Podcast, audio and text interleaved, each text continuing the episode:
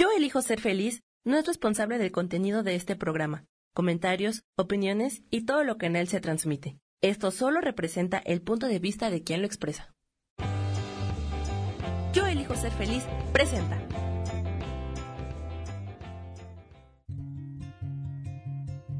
Volver a brillar, volver a sentir vitalidad. Bienvenido al programa.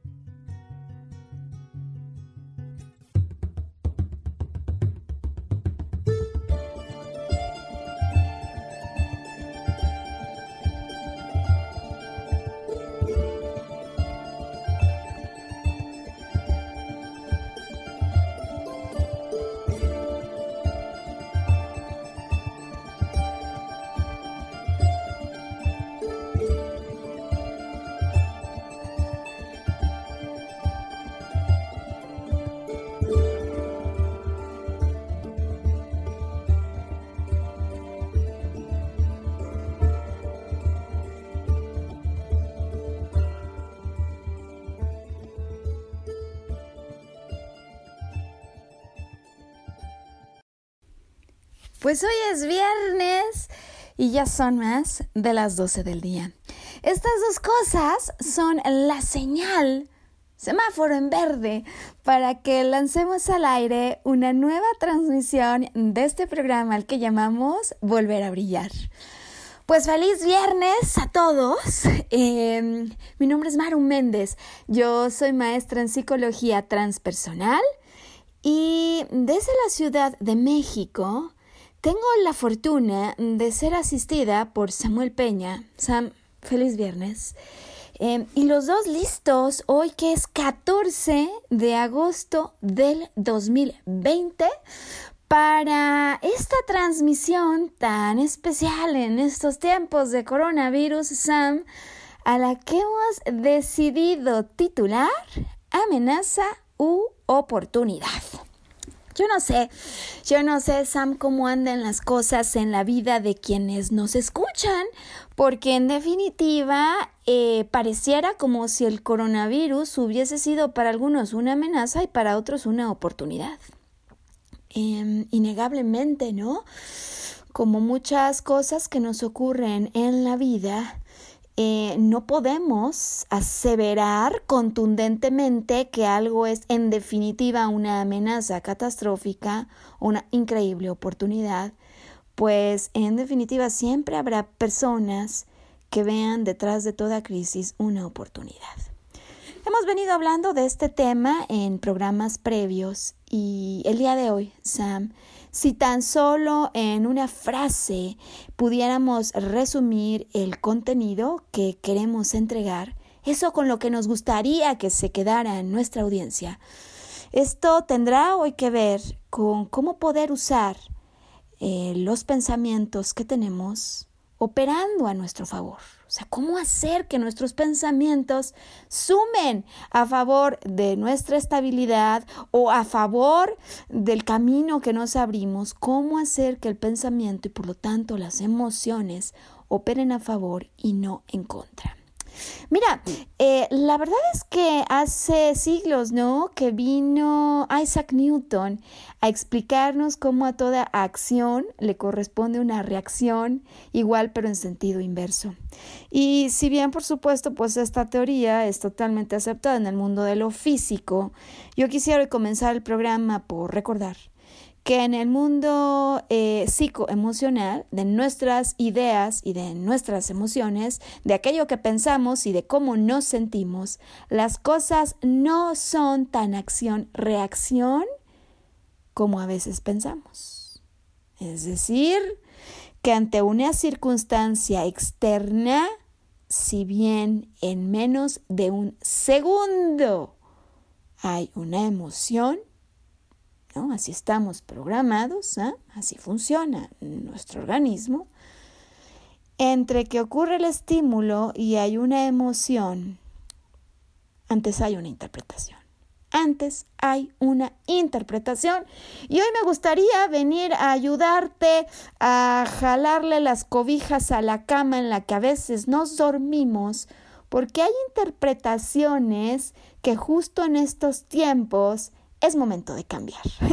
Y bueno, lo que vamos a hacer entonces en este programa, amenaza u oportunidad, para ayudarte a verificar hasta dónde tus pensamientos están operando a favor en tiempos de coronavirus, es que vamos a, digamos, dividir este programa en tres partes. En la primera quiero recordar juntos una película, Sam, peliculón, por cierto, eh, muy aclamada de hace mucho tiempo, pero que pienso que nos puede dar una magnífica metáfora. Ya abriremos ahora en breve la película. Después quiero platicarte cómo funciona de acuerdo con principios de las neurociencias cómo funciona nuestra mente, porque el día que yo descubrí esto, créeme que me quedé muda, quizás hasta con los ojos abiertos por un buen tiempo. Cuando alguien un día me explicó que todo lo que ocurre en nuestro entorno, sea una circunstancia, eh, una cuestión con una persona, ¿no? Algo que vemos venir frente a nosotros, todo lo que percibimos, nuestro cerebro lo codifica solo como dos posibles alternativas. O algo es una oportunidad o algo es una amenaza. No hay más. Y el día que yo lo supe, la verdad me impacté muchísimo. Hoy te quiero explicar eso. Hoy quiero de manera sencilla explicarte algunos principios de neurociencias y de cómo opera la mente. Para que entonces en la tercera parte, a la luz de esto, a la luz de la metáfora y a la luz de la forma en la que funciona la mente, verifiquemos cuántas veces son nuestras interpretaciones las que ven amenazas donde no las hay o a veces oportunidades donde estas no existen, ¿no? Em, todo un tema, así que pues vamos a avanzar, Sam, por supuesto, desde luego mandando saludos grandes a las personas que nos escuchan y a las que lo hacen en vivo o a las que lo hacen en diferido. Em, ahora que estamos saliendo a través de los medios, ¿no? De, de, las redes sociales, pues vamos viendo nuevas personas que se unen a la transmisión. A lo mejor nosotros no lo sabíamos y siempre nos habían escuchado. Y bueno, habrá otras que en definitiva eh, pues nos escuchan a su ritmo en la distancia y en el anonimato. A cualquiera de todas estas, eh, digamos, alternativas, nuestro gran saludo y nuestro agradecimiento por su preferencia y por volver a dar play en un programa de Volver a Brillar. Bueno, vamos a empezar hoy en lo que se acaban de incorporar personas y en lo que vamos poniéndonos a tono con el tema del que queremos hablar hoy. Eh, pues recordando esta película, que no es que lo diga sino que la historia lo marca. Es una de las más populares y por un gran tiempo fue la película más taquillera eh, jamás realizada. Eh, estoy hablando del Padrino, de Godfather por su título en inglés, una película estadounidense eh, de 1972. Pues ya llovió, dirían algunos. Sam, una película basada en una novela y eh, protagonizada por Marlon Brando y por Al Pacino, eh, ambos con actuaciones espectaculares, eh, como líderes de una muy poderosa familia criminal ficticia, ficticia en Nueva York.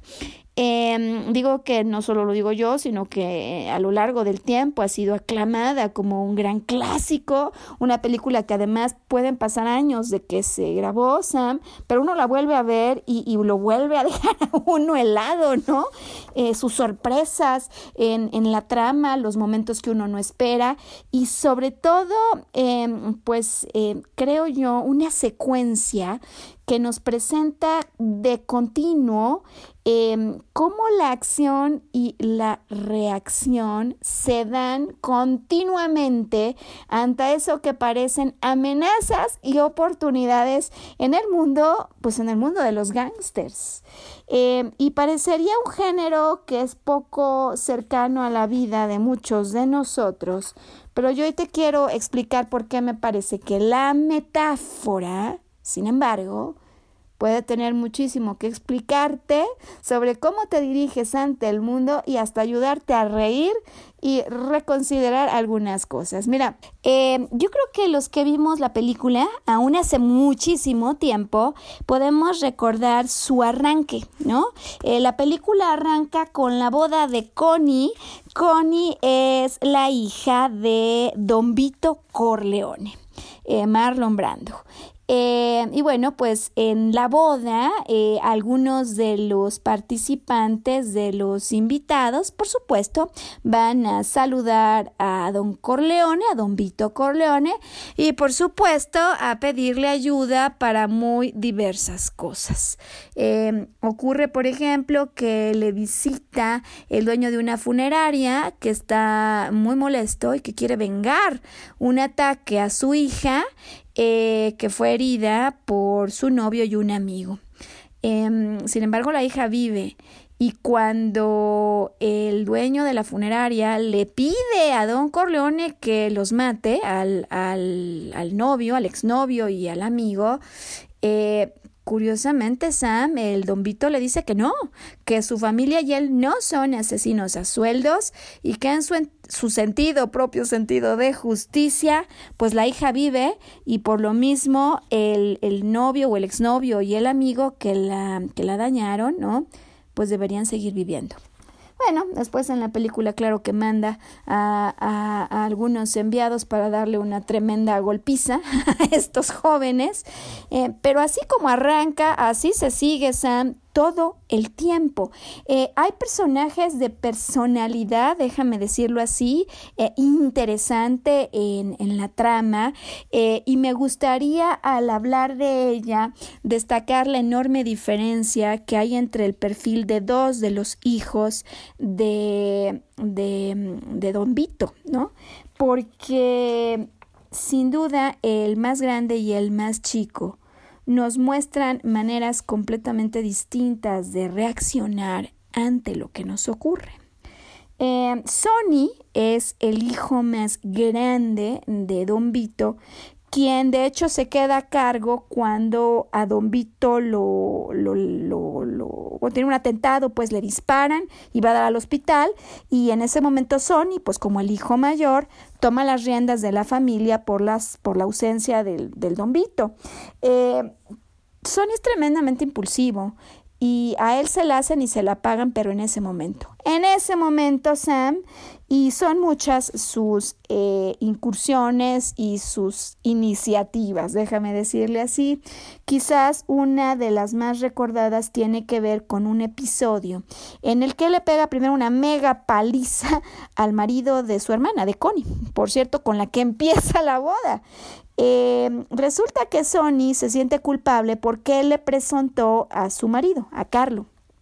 Y resulta que este Carlo es un golpeador, ¿no?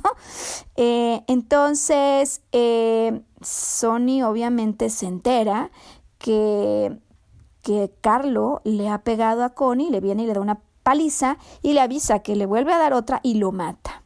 Eh, imagina tú entonces este mundo de gángsters en el que Carlo, lejos de quedarse apaciguado, ve la amenaza de Sony y trama toda una venganza. Desde luego, vuelve a golpearse a Connie. Eh, Connie llama por teléfono llorando a Sony y montado en cólera acude a su rescate, pero sale con tanta prisa de su residencia Sam que a, este Sony no le da tiempo de eh, ni siquiera, digamos, alertar a sus guardaespaldas de acompañarlo. Sale montado en cólera, va supuestamente a encontrarse con Carlo, ¿no? A darle eh, la paliza que se corresponde después de lo que ella le había advertido, pero lo alcanzan no no al Carlo, lo alcanzan otros, porque en este mundo de gángsters todos les hacen y todos les deben a todos, ¿no? Así que lo que ocurre es que sale enojado, no tiene guardaespaldas y para cuando eh, lo alcanzan es demasiado tarde, en una caseta de peaje, este Sony cae en una emboscada y muere acribillado. Eh, luego en la película muchas otras cosas pasan, muchas van a pasar. Eh, eventualmente Michael, el otro personaje de personalidad que decía yo que me parece interesante y contrastante, pues tomará las riendas de la familia y de muchas otras cosas. Em, pero es un Michael con una personalidad completamente diferente a Sony. Este no es impulsivo. Eh, este detecta posibles amenazas y se aguarda se aguarda confirmarlas. Eh, una muy clara en la película, eh, antes de que su padre muera, su padre le explica algunas cosas acerca de otras familias, eh, pues con las que de alguna manera se encuentran en rivalidad en Nueva York, y su padre le explica cómo él podría darse cuenta de algunos posibles traidores, eh, como aquellos que quieran hacer reuniones o pactar reuniones con las familias con las que ellos se encuentran en pugna. El padre muere y en efecto a Michael lo invitan, eh, un aparente amigo, una oportunidad, a una reunión con una de las familias rivales y ahí se da cuenta que en definitiva este es el traidor del que su padre le había advertido. Bueno, no se trata hoy de hacer una reseña tan larga acerca de una película eh, que en el fondo digo que es interesantísima, es tremenda, es como si nos metiéramos a ella y a veces nos sintiéramos parte de la trama, porque más allá de la vida de los gángsters, a lo largo de esta película se dan eventos y circunstancias de justicia e injusticia, de oportunidad y de amenaza que en algunas ocasiones hacen que nosotros tomemos partido por aquel que sentimos que ha sido traicionado y por aquel que sentimos que merece una justicia distinta. Y esto que vivimos todos de manera personal, digo que nada que ver con el mundo de los gángsters, de justicia, injusticia, de traición y de oportunidades y amenazas, es lo que se vuelve más relevante cuando quiero presentarte esta película como una metáfora de un mundo en el que muchas veces habitamos sin darnos cuenta, porque muchos me dirán, Maru, yo no habito para nada en el mundo de los gángsters. Pero te dejo esta pregunta antes de irnos a pausa. ¿Cuántos gángsters has visto aparecer en la trama de tu vida? cuántas circunstancias o personas te han venido a traicionar, así como traicionaban a Michael y a Sony, y cuántas veces estas interpretaciones Luego, sin darnos cuenta, Sam, se quedan en la mente, allí justo en un órgano del que vamos a hablar al regresar de la pausa, y entonces se codifican como amenaza recuerdos de eventos, circunstancias o personas que luego cargamos como una herencia incómoda y perjudicial porque vamos en materia de nanosegundos, de nanosegundos, eh, digamos, eh, realmente un cuarto de segundo, lo que nos toma derivar una emoción respecto a un estímulo, pues vamos aplicando el programa que ya quedó condicionado. Y hoy me gustaría entonces ir a pausa para que al regresar podamos hablar de todas esas circunstancias que ocurren al interior de la mente cuando ésta codifica como amenaza u oportunidad todo lo que tenemos enfrente. Hoy volver a brillar, ya volvemos.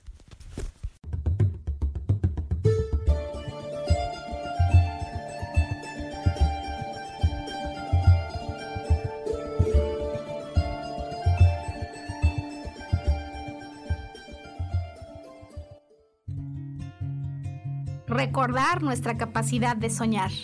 Mantente conectado que ahora volvemos.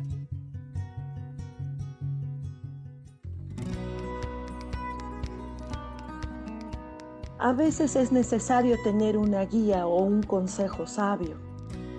Y qué mejor que sean los animales de poder a través de una sesión que se llama Tonal. Soy Soja.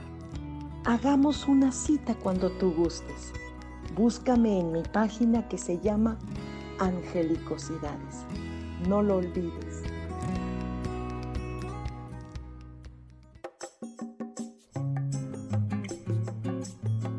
Soy Marta Cardona y te hago una invitación muy especial para que todos los miércoles me escuches a las 10 de la mañana, hora de México, en mi programa Viviendo en Equilibrio, donde te platicaré de temas sobre el feng shui de la forma, decoración y muchísimos otros temas de interés y crecimiento personal a través de mis propias experiencias.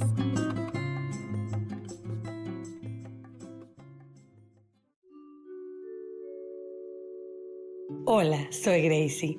Te invito a mi programa Despertando la Magia de Vivir, todos los lunes a las 12 del mediodía. Un espacio especial donde encontraremos juntos las maravillas de la vida manifestada y más importante aún, descubriremos esa magia de Dios que está dentro de nosotros. Te espero.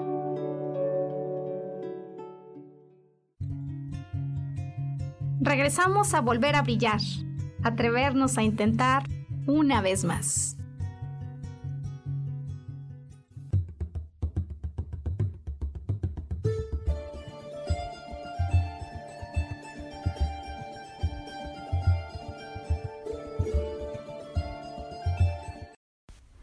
Volver a brillar hoy que es viernes 14 de agosto del 2020 y que estamos haciendo este programa al que hemos titulado Amenaza u oportunidad.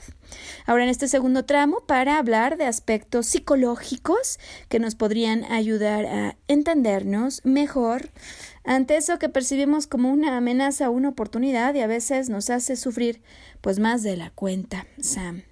Mira, comenzaremos entonces por recordar que el cerebro existe para nuestra supervivencia y por mismo motivo está constante y continuamente analizando el entorno.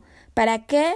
Para identificar y responder a posibles amenazas u oportunidades. No hay más que estas dos alternativas, amenazas u oportunidades, de tal manera que, pues si está buscando la supervivencia, eh, buscaremos entonces a través de este cerebro formas de minimizar amenazas y maximizar las recompensas, ¿no? Sonaría lógico. Es decir, evitarme amenazas que me puedan llevar a un camino de dolor y maximizar las posibilidades o las oportunidades de recibir recompensas que me van a llevar a un camino de placer.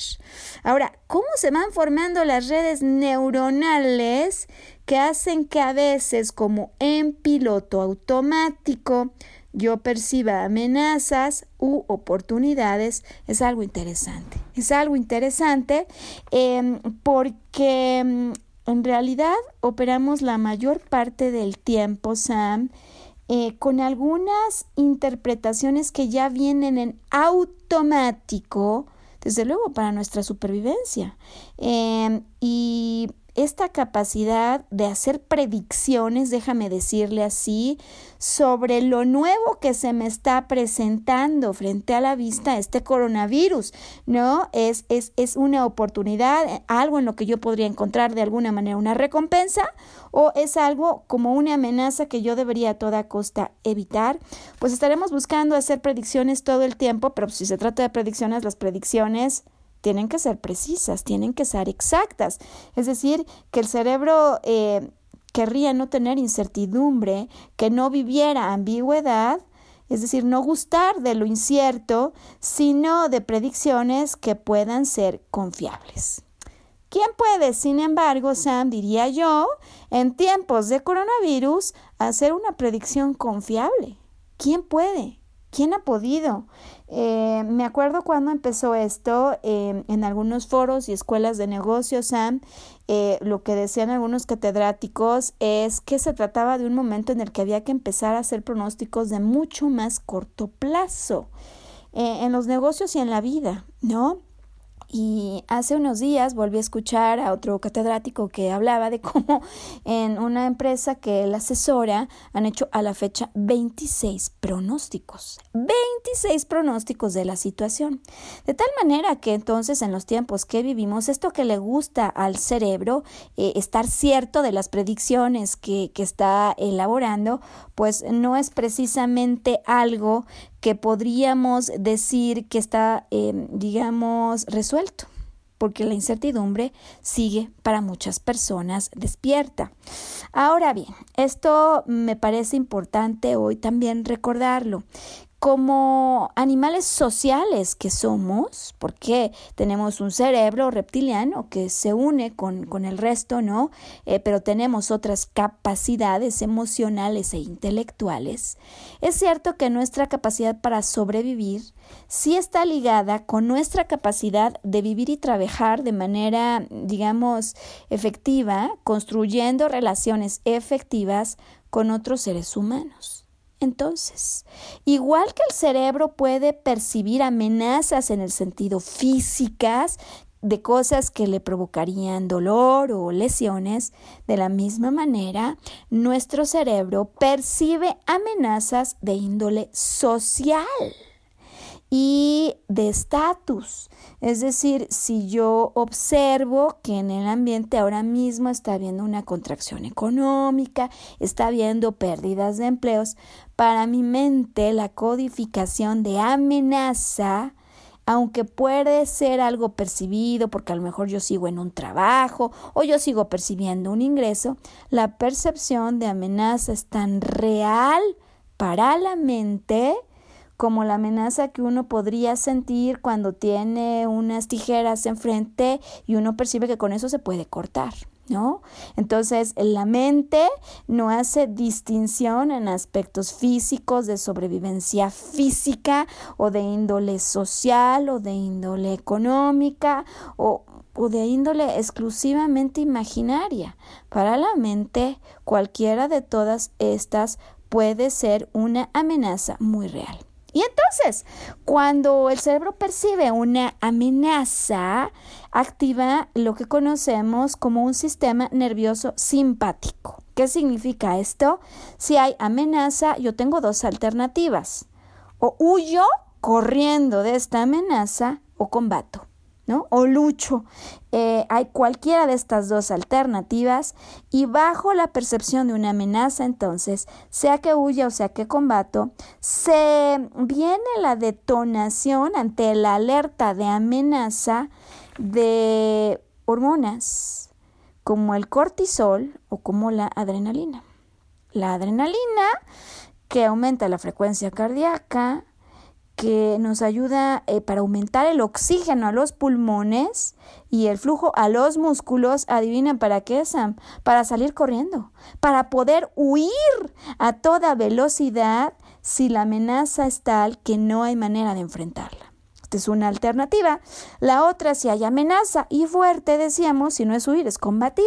Y aquí viene el cortisol, que va a aumentar el azúcar en la sangre y va a redirigir la energía para abordar y hacer frente a la amenaza que yo estoy percibiendo. Dicho de otra manera, eh, Puede ser una amenaza física, puede ser una amenaza percibida, decíamos, de índole social, laboral, económico, y puede ser esta misma amenaza una idea eh, imaginaria, un miedo, algo que ni siquiera se ha concretado, no es algo que tengo enfrente, pero es algo que yo ya estoy pensando que puede ocurrir.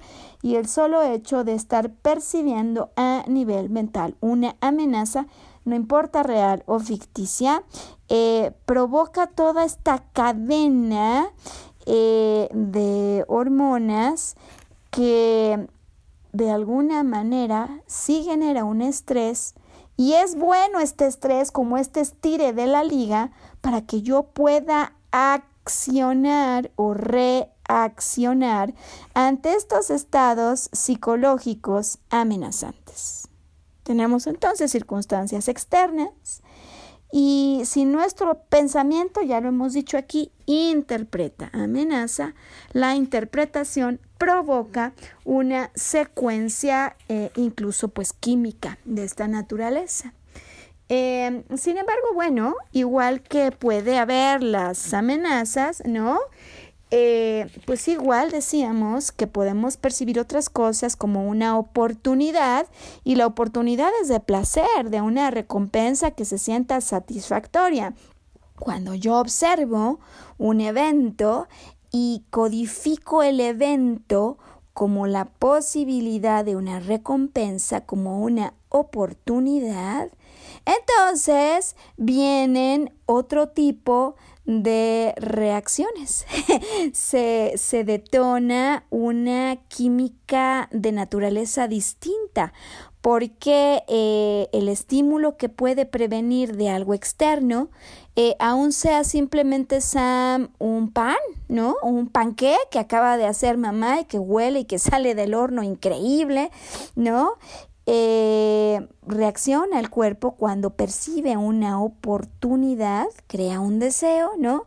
Y va a permitir que con este deseo, o sea, yo tengo ganas de acercarme al estímulo, como comerme una deliciosa rebanada de este pan que hace que cuando yo consigo la recompensa, o sea, si la consigo, si mi cerebro me dice ve adelante, hay deseo, hay ganas de ir por la recompensa y por el placer, eh, permiten que cuando yo la logre, la recompensa, eh, se liberen neurotransmisores que elevan los niveles de dopamina, misma que nos ayuda a provocar sentimientos de satisfacción y placer, ¿no? Entonces, hay una química detrás de una cosa y hay una química detrás de la otra. Amenazas u oportunidades, sean ficticias o sean reales, entonces tienen una vinculación con la manera en la que pensamos y con las respuestas emocionales que se generan en el sistema límbico.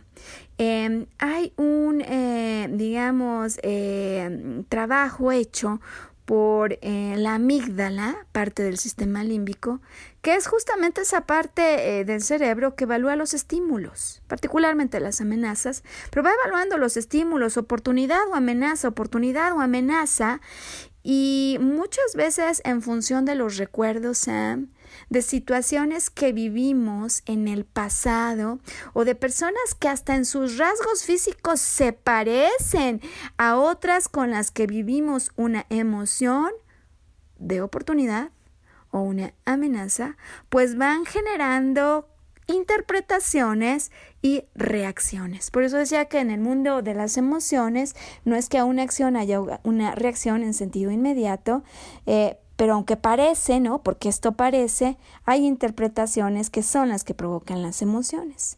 Eh, ¿Qué tan rápido responde eh, este circuito de un evento, una interpretación y una emoción?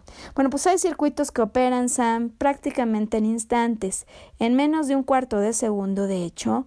Eh, en ocasiones, en cuanto vemos el estímulo, empieza la emoción y es que debemos volver a recalcar que el cerebro está configurado para nuestra supervivencia. Eh, de tal manera entonces que hay circuitos que van a hacer que de manera continua tú percibas amenazas u oportunidades con base en interpretaciones del pasado. Em, ¿Fueron correctas o no las interpretaciones del pasado? Pues no siempre son correctas, Sam. A veces vimos oportunidades y nos lanzamos. Eh, mm, las mujeres que están en la época de casarse a veces ven oportunidades en cualquier joven o varón que está disponible y se lanzan por el solo hecho que lo ven disponible, cuando a lo mejor habría muchos otros factores, ¿no? Que estar verificando. Y en este sentido, a veces también hay eventos que continuadamente percibimos como una amenaza, aunque en el fondo, Sam, alguien podría ahora mismo estar diciendo, oye Maru, pero es que cuando algo me ocurre, no es que yo conscientemente lo tache como oportunidad o amenaza. Bueno, no, claramente no es que estemos acostumbrados a decir oportunidad, amenaza. Sam, oportunidad, amenaza. Esta nueva persona que conocí, oportunidad, amenaza. En el consciente, no pero la mente sí opera así. Y por mismo motivo, entonces, me gustaría ahora, en preparación para la siguiente parte del programa, invitarte a reflexionar sobre un evento que hayas vivido en algún momento mm, de tu historia donde hayas tenido una fuerte percepción de amenaza. Voy a darte un ejemplo cuando volvamos de la pausa, sobre una situación que yo en algún momento de mi vida viví, la que percibí como una severa amenaza, eh, como si hubiera estado tal cual Sam viviendo en el mundo de los gángsters y del padrino. Y cómo a lo largo del tiempo y de mi historia no me di cuenta de esto y continué interpretando otras historias como amenazas cuando en el fondo no lo eran. Eh, vamos haciendo entonces la pregunta para que si nos escuchas te prepares para la tercera y última programa de programa parte del programa de hoy. ¿Cuál es esa historia, Sam? ¿Cuál es ese caso que a veces regresa hasta en tus sueños, ¿no? Como tratando de indicar que hay algo que no ha acabado de ser resuelto. Me gustaría que tengas clara esa situación porque al volver la estudiaremos bajo la perspectiva de amenaza u oportunidad y verificaremos cómo a veces esos pasados que ocurrieron hace años, Sam, nosotros decimos que ya no están vivos y de hecho no es que ni los recordemos, pero dejaron su herencia en las interpretaciones con las que nos conducimos en automático y poder entender la herencia de esos eventos y cómo a veces condicionan nuestro relacionamiento, pues puede ser súper útil para ayudarnos a tener una vida más plena y relaciones más satisfactorias con los otros. Pues mándanos a pausa, Sam, para que ya podamos volver hoy, que es viernes 14 de agosto del 2020, volver a brillar.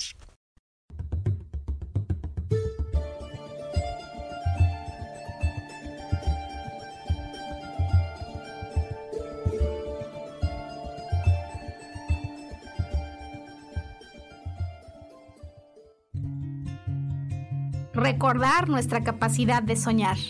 Mantente conectado que ahora volvemos.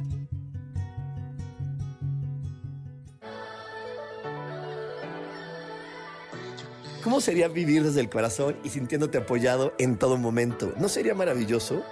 Escucha espiritualidad día a día, donde descubriremos esto y también practicaremos esa energía que llamamos Dios. Puedes encontrarme en los canales de Yo elijo ser feliz.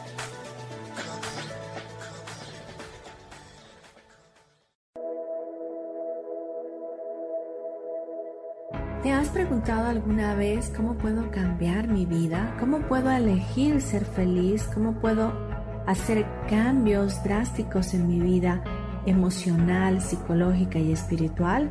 Bueno, te tengo una excelente noticia. Te invito a escucharme a través de Yo elijo ser feliz por Facebook Live, en podcast, en Spotify y en YouTube y en Apple en mi programa Metamorfosis Espiritual, un programa que será de gran contribución a tu vida y que seguramente traerá cambios extraordinarios. Por favor, acompáñame. Gracias.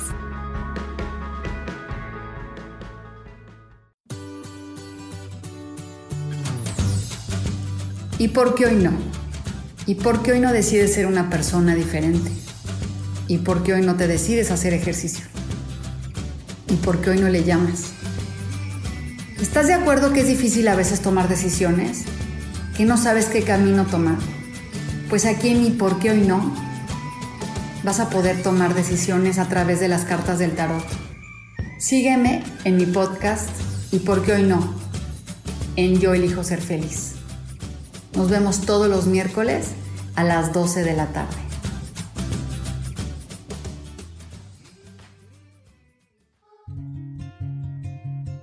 Regresamos a volver a brillar, atrevernos a intentar una vez más.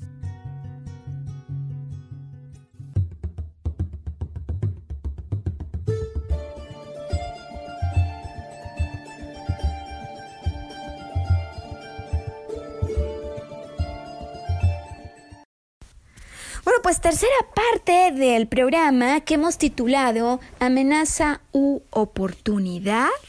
Eh, lo iniciamos, si acaso apenas te incorporas, con la metáfora que hay atrás de la historia del padrino, una película sobre una poderosa familia criminal ficticia en Nueva York y una trama que se va dando entre acción, reacción, acción, reacción todo el tiempo, Sam, eh, donde les hacen y se las pagan a todos los involucrados en la trama. ¿De qué manera vivimos a veces una vida como si estuviéramos en la película de los gangsters? Y cómo estas interpretaciones del pasado, de algunas vivencias que tenemos, pueden llegar a condicionarnos y estar provocando reacciones casi en automático. Bueno, pues mira, esta es la historia que a mí me gustaría entonces para la tercera parte del programa compartir contigo. Ocurría que en una etapa de mi vida eh, yo entré, Sam, a trabajar en, un, eh, en una empresa de un giro en el que yo nunca me había desempeñado. Eh, la verdad es que muchos, muchísimos años de mi vida profesional yo trabajé para la industria farmacéutica, fui muy feliz. Y bueno, pues de repente vino algo que mi mente percibió como oportunidad, yo nunca lo vi como amenaza, vino una oferta que parecía atractiva en una empresa que parecía que tenía un propósito fabuloso, unos, unos valores increíbles y que te querían en ese trabajo para el resto de tu vida, ¿no? Pues amenaza para nada, Sam, oportunidad total. Así al menos mi consciente lo evaluó y, pues yo empecé a trabajar para ellos. La verdad es que no tardé prácticamente nada en empezar a detectar señales de lo contrario, de amenaza, ¿no? De cómo a veces me pedían acudir a reuniones internacionales, pero con toda la encomienda de que yo no podía hablar, ¿no? Porque como no conocía de ese negocio, yo no podía hablar y tenía que dejar hablar a las personas que sí conocían. Eh, así empezó Sam, eh, personas que a veces venían a mí y no estaban muy de acuerdo con que yo hubiera entrado. En fin, no quiero ni contar los detalles, pero creo que de cualquier manera es como si estuviéramos regresando a la, película del padrino de alguien me hizo y ahora me la paga, ¿no? Eh, la verdad es que esa fue mi vivencia en, en esa etapa, en esa etapa de mi vida. Fíjate que es curioso cuando yo recuerdo lo vivido, que en mis sueños eh, sí empezaron a ver algunas señales de cosas que en el día a día quizás yo con las ganas de volver lo que era una amenaza, una oportunidad, no veía. Y, hubo un sueño del que nunca me olvidaré, eh, en el que yo acudía a hablar con alguien, con una autoridad de este lugar, y cuando llegaba a hablar con él me daba cuenta que alguien se había ido a hacer pipí y popó en mi cama. Este era el sueño, Sam. Este era el sueño. Eh, claramente en los sueños el inconsciente se manifiesta. Nos habla no con palabras, pero con símbolos, de cosas que de otra manera a lo mejor nosotros no podríamos aceptar o ver tan claro. Y en definitiva, mi interpretación de lo que yo estaba viviendo era esa, Sam.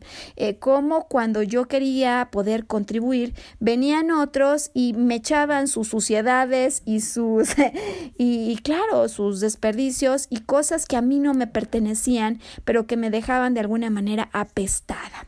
Eh, esta fue una sensación con la que yo viví durante un buen tiempo de manera no consciente, es decir, sin hacerlo claro. Eh, bueno, por supuesto, las historias en las que las amenazas como estas son continuas, pues no dan para demasiado, Sam. Eh, y mira que yo intenté eh, ayudar una tras otra, al menos esa es mi visión imaginada, ¿no? Mi versión de las cosas y cuando no veía una oportunidad por un lado, la veía por el otro y trataba de accionar y una que otra buena cosa creo que sí pudimos hacer. De las cosas que yo recuerdo con más emoción fue cómo organizamos y movilizamos a la gente de esta oficina hacer una acción social en la que entregamos más de 700 lonches y más de mil abrigos, eh, fue algo, Sam, increíble. Pero bueno, desde luego uno va con ideas, con proyectos y adentro puede haber otras ideas respecto a lo que está ocurriendo con uno mismo. Eh, a los dos años de vivir la experiencia, eh, a mí me acababan de ofrecer una promoción a un puesto que me parecía que por fin me iba a permitir ayudar. Y, un mes después de la promoción y de la emoción, yo estaba todavía en esa parte, ¿no? De, de la vivencia cuando uno siente que recibió por fin la oportunidad que había estado esperando, eh, me corren, ¿no? Después de, un mes, me corren.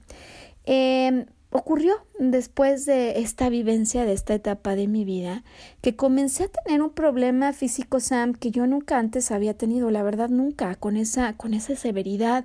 Yo empecé a tener colitis y gastritis y la verdad no le hallaba, no le hallaba el problema. Eh, afortunadamente con todos los recursos psicológicos que tengo, pues hice muchos trabajos para resignificar lo que había vivido y para poner una interpretación amorosa, desde luego, a mi persona, porque nada tiene un sentido y no tiene nada una interpretación a menos que nosotros se la pongamos. Y si podemos pensar lo mismo una cosa que otra, mejor operar con interpretaciones que funcionen a nuestro favor. Así que bueno, hice lo que muchas veces recomiendo, ¿no? En mis programas o a la gente que acude a terapia conmigo.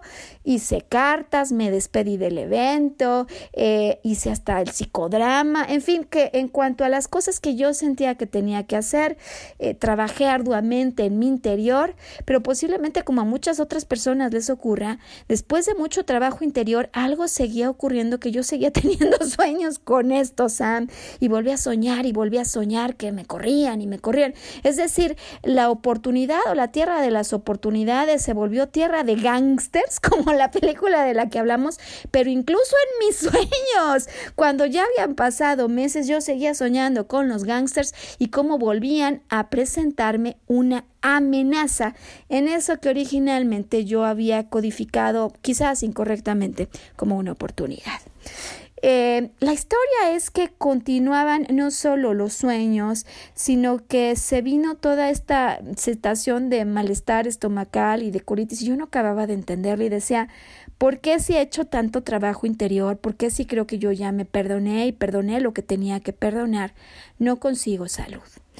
Y, bueno, pues empecé a revisar diversas interpretaciones que puede haber acerca de cómo la mente se relaciona con las emociones y el mundo físico, que es esta vinculación de los diferentes cuerpos que tenemos, que justo en la psicología transpersonal que estudié eh, se explica, ¿no? Cómo no es solo que la mente consciente e inconsciente se vincula con el comportamiento, sino que nuestro propio estado físico es una consecuencia de pensamientos, de emociones, y todos estos mundos están absolutamente vinculados. Y, fíjate que cuando empecé a entender algunas alternativas acerca de lo que yo estaba viviendo, eh, alguien me recomendó más allá de poner atención al pasado que según yo ya había liberado, al presente que estaba viviendo y a las conclusiones que estaba haciendo sobre ciertas cosas que estaba viviendo. Eh, de tal manera que me dieron un diccionario, Sam, yo revisé el diccionario y dije que dice aquí que es el colon y el colon tiene que ver con estas situaciones que no digerimos, ¿no? Eh, y de acuerdo con este diccionario, con las sensaciones de alta traición que a veces nosotros percibimos e interpretamos. Entonces, bueno, claro, cuando yo había ayudado a muchas personas en aquel trabajo, claro que me había sentido traicionada por muchas cosas que ocurrieron en esa trama de gangsters, Sam, eh, pero yo no me alcanzaba a dar cuenta cómo eso que había pasado ya mucho tiempo atrás podía seguir persistiendo cuando yo decía, es que yo ya ni pienso en eso, yo ya ni me acuerdo de eso, mis días son muy felices, pero no acabo de entender por qué tengo este problema. Bueno, pues alguien le da en la clave al asunto, Sam, cuando me dice, Maru, atención, no tanto ese pasado, sino lo que en el presente estás interpretando y estás sintiendo. Eh, imaginemos como si sacaras a otra Maru que te empieza a observar y te va a acompañar en tus reuniones. Y esto fue clave, Sam, para darme cuenta cómo a lo mejor en situaciones novedosas que nada tenían que ver con esa película de gangsters, yo estaba volviendo a hacer interpretaciones de traición, es decir, en esa metáfora que había venido en sueños hacía mucho tiempo, caca encima de caca. Eh, una interpretación que uno no hace así, así como eh, decía al inicio del programa, que no estamos acostumbrados a ver a las personas y decir, ah, tú eres amenaza, ah, tú eres oportunidad, así como no estamos acostumbrados a reflexionar sobre las interpretaciones que hacemos sobre las vivencias que vamos teniendo. Y, y no es que se acaba una junta y yo conscientemente digo otra vez caca Pero es cierto que si a lo mejor en una nueva reunión de trabajo, en esta nueva vida que tengo, alguien a lo mejor ayer me dijo una cosa y al día siguiente viene y cambia la versión y dice que no está de acuerdo en algo que ayer me dijo que sí lo estaba, mi mente inmediatamente lo vuelve a interpretar, ¿cómo crees, Sam? como un acto de traición. Es decir, que nuestra mente, con base en una experiencia que ocurrió en el pasado, toma la forma, eh, toma ahora sí que nota como si perfil de frente, de lado, del perfil de esas vivencias y luego empieza a interpretar otras que continúan ya no en ese pasado, sino en un presente, pero marca la huella de ese pasado una interpretación que ahora podemos vivir de manera más automática y casi instantánea sin darnos cuenta. Oye, aquí hay traición y posiblemente ni la haya, Sam, es más, esa persona que ayer me dijo una cosa y hoy cambió de opinión, pues simplemente cambia de opinión así, pero no porque me quiera traicionar a mí, sino porque así hace. ¿Me explico? Em, por otro lado, en este tiempo en el que yo me puse a reflexionar en serio acerca de cómo las emociones y los pensamientos tienen repercusiones en lo que yo sentía en el cuerpo, aprendí cómo con esta gastritis uno siente como que algo le quema, ¿no es cierto, Sam? Y también eh, puse la antena bien encendida para darme cuenta que en ocasiones, y también repito, de una manera instantánea, automática, casi sin darme cuenta, cuando yo estaba, por ejemplo, al teléfono, en una llamada de esas en las que te hacen esperar, Sam, 30 horas, ¿no? O por lo menos una, ¿no? Eh, en las que te ponen la música, que te dicen que ya vienen contigo, etcétera, etcétera, etcétera, yo me empezaba a desesperar y sentía que me estaban haciendo perder el tiempo y esa sensación era como que me quemaba perder el tiempo. Qué importante fue, Sam, darme cuenta de esas interpretaciones que surgían en mi momento presente que no en el pasado del que yo ya me sentía resuelta. Y entonces esto lo que me lleva al punto final de este programa que a mí me gustaría entregarte el día de hoy porque es posible que, como en mi caso, muchas personas que nos escuchan hayan vivido pasados de esos que decimos traumáticos. O sea, vino algo y no lo pudimos cambiar, una aparente amenaza y no pudimos evitarla. Em, posiblemente en el fondo, en el fondo, no haya sido tan amenaza, ¿no, Sam? Pero así la decodificamos, así la interpretamos. Luego hacemos trabajo interior, luego decimos que el divorcio de mi esposo yo ya lo superé, que la separación de este amigo tan querido ya ni me importa, o que ya ni me acuerdo del día que me recorrieron de aquella escuela, ¿no? Pero, y, y cierto, ¿eh? porque muchas veces uno hace el trabajo y ya no lo recuerda, ya no es parte de tu día a día. Otro será el caso de quienes todavía en el presente siguen recordando el pasado, pero vemos algunos que lo olvidamos por completo y decimos prueba superada. Y sin embargo, luego el cuerpo en lo físico nos dice a través de una dolencia, a través de un malestar, que hay algo que hay que poner atención, hay una alerta.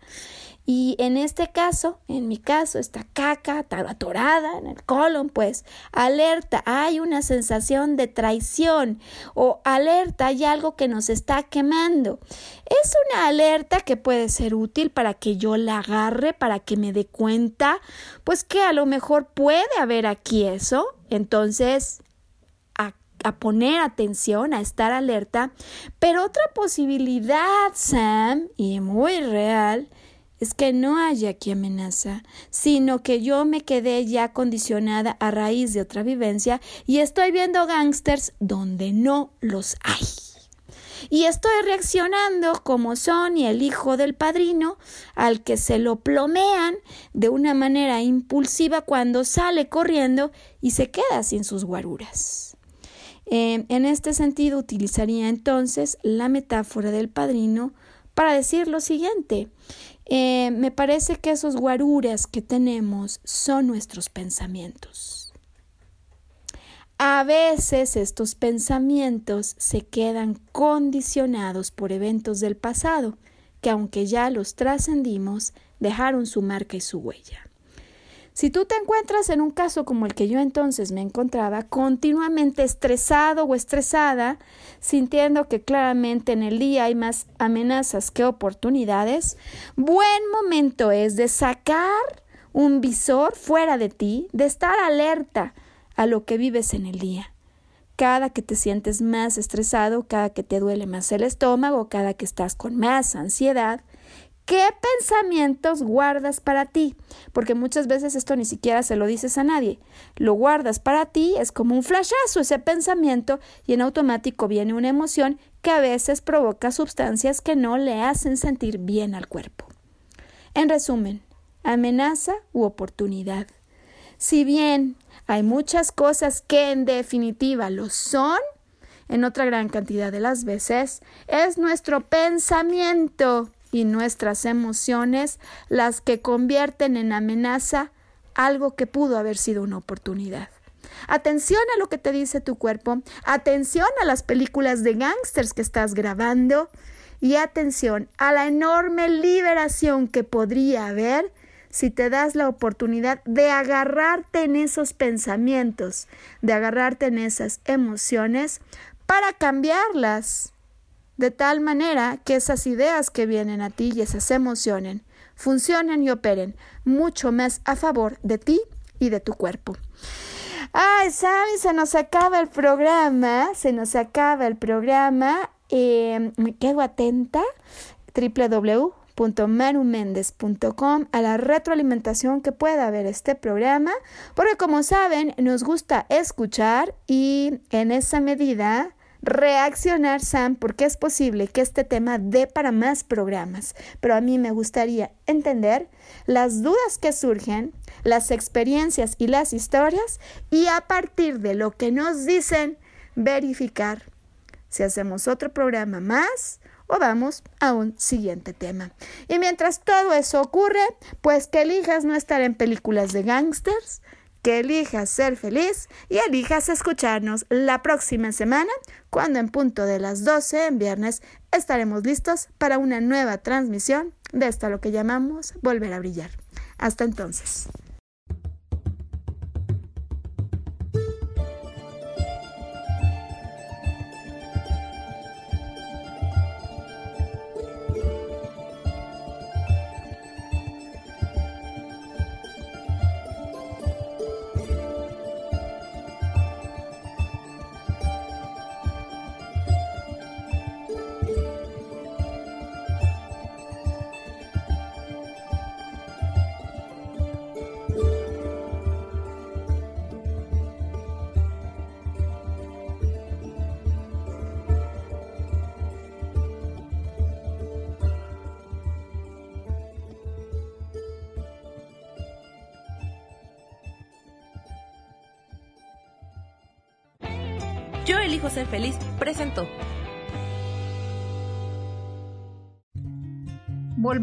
Brillar. Recuperar la sensación de tu poder personal. Nos vemos en la siguiente transmisión de este programa. Esta fue una producción de Yo elijo ser feliz. Derechos reservados.